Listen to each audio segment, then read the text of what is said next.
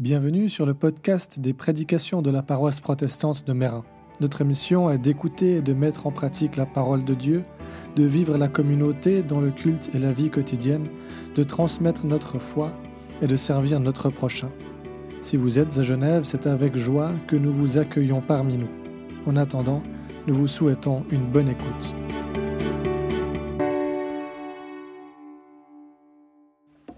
Nous lisons dans l'évangile de Jean, au chapitre 1, les versets 14, euh, de 1 à 14.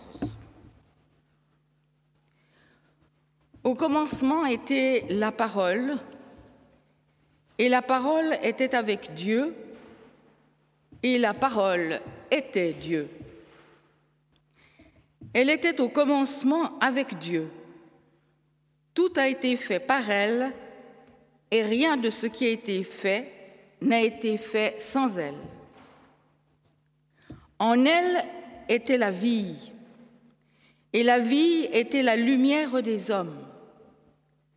Si la lumière brille dans les ténèbres, et la lumière ne l'ont point accueillie.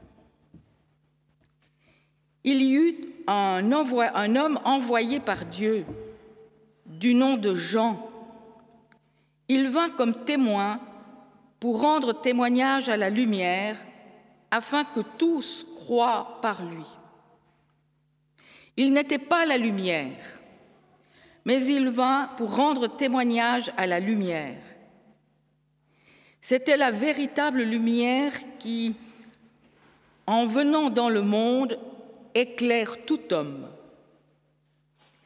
Elle était dans le monde, et le monde a été fait par elle, et le monde ne l'a pas connue. Elle est venue chez les siens, et les siens ne l'ont pas reçue.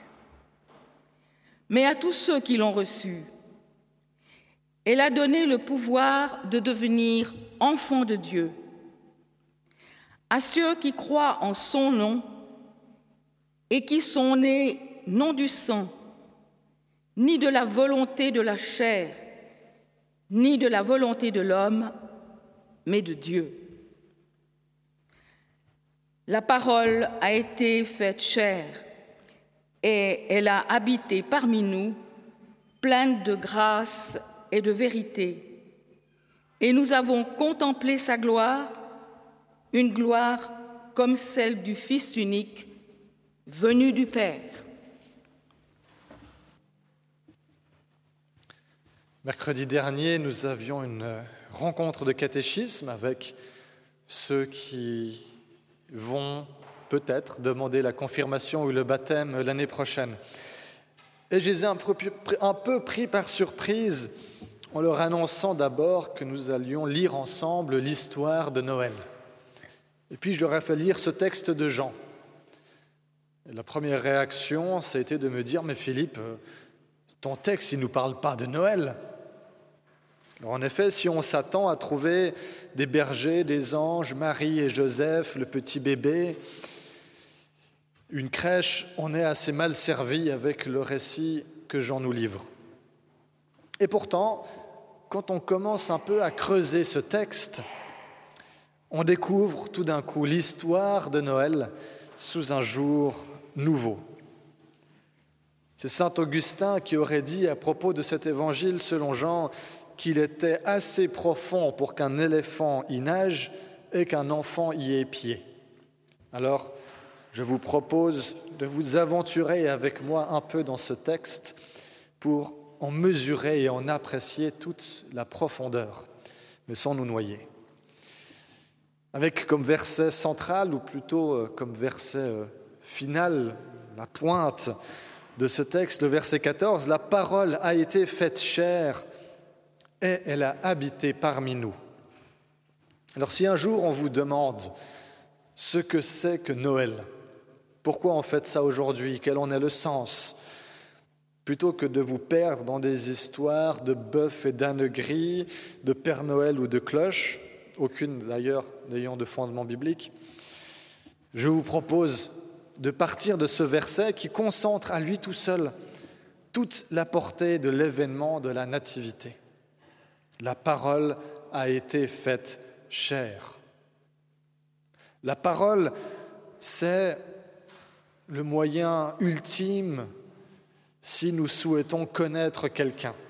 On peut passer des heures, voire des jours, derrière notre fenêtre à observer les faits et gestes de nos voisins, savoir quand ils partent au travail, quand ils rentrent, quelle voiture ils conduisent, quelle race de chiens ils emmènent pour promener, quand ils vont faire leurs courses. On peut savoir tout ça d'une personne, mais sans la connaître. Le seul moyen de connaître ce voisin, c'est d'aller lui parler. Et surtout, plutôt de l'écouter, d'écouter ce qu'il a à nous dire. Alors en écrivant La parole a été faite chair, Jean, il nous invite à découvrir que en Jésus, Dieu se donne à connaître. Il nous dit que Jésus est cette révélation ultime de qui est Dieu. Un commentateur écrit à propos de la parole que la parole est Dieu dans son action créatrice.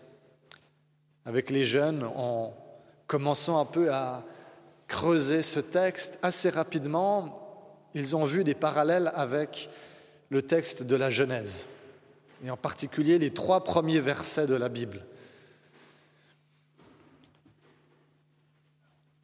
Des versets qui commencent, tout comme l'évangile de Jean, par Au commencement. Au commencement était la parole pour Jean, au commencement Dieu créa les cieux et la terre dans la Genèse. Et puis, dans ces premiers versets de la Genèse, la manière dont Dieu créait, c'est par la parole. Il dit qu'il y ait de la lumière, et la lumière fut. Et il met cette lumière au cœur des ténèbres. Toutes ces thématiques, on les retrouve dans ce prologue de Jean. Cette parole créatrice de Dieu par laquelle il se révèle et agit, cette parole est Jésus, il nous dit, et Jésus est cette parole. Mais la parole est Dieu et donc Jésus est Dieu. Cette parole qui est Dieu a été faite chair à Noël.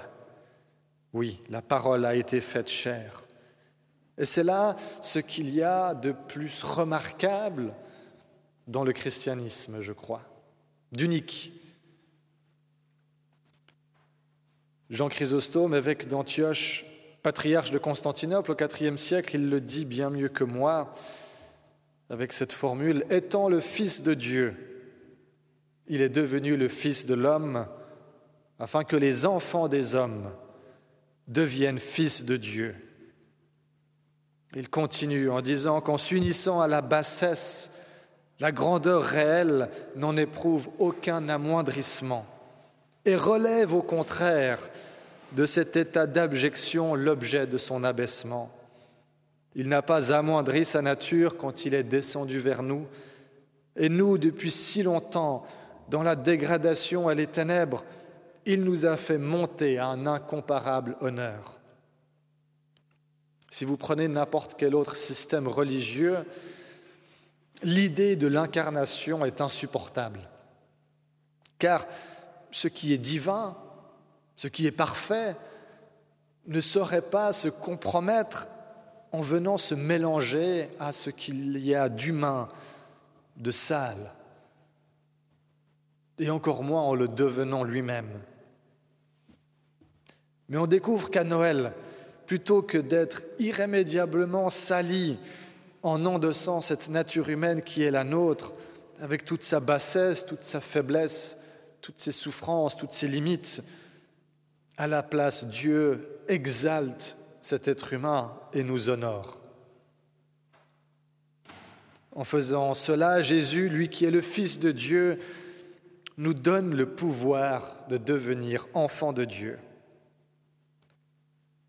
Ça signifie que Jésus a dû connaître, et on le voit dans les évangiles, il a connu la faim, il a connu le deuil, il a connu l'isolement, la trahison, la torture, l'injustice et la mort.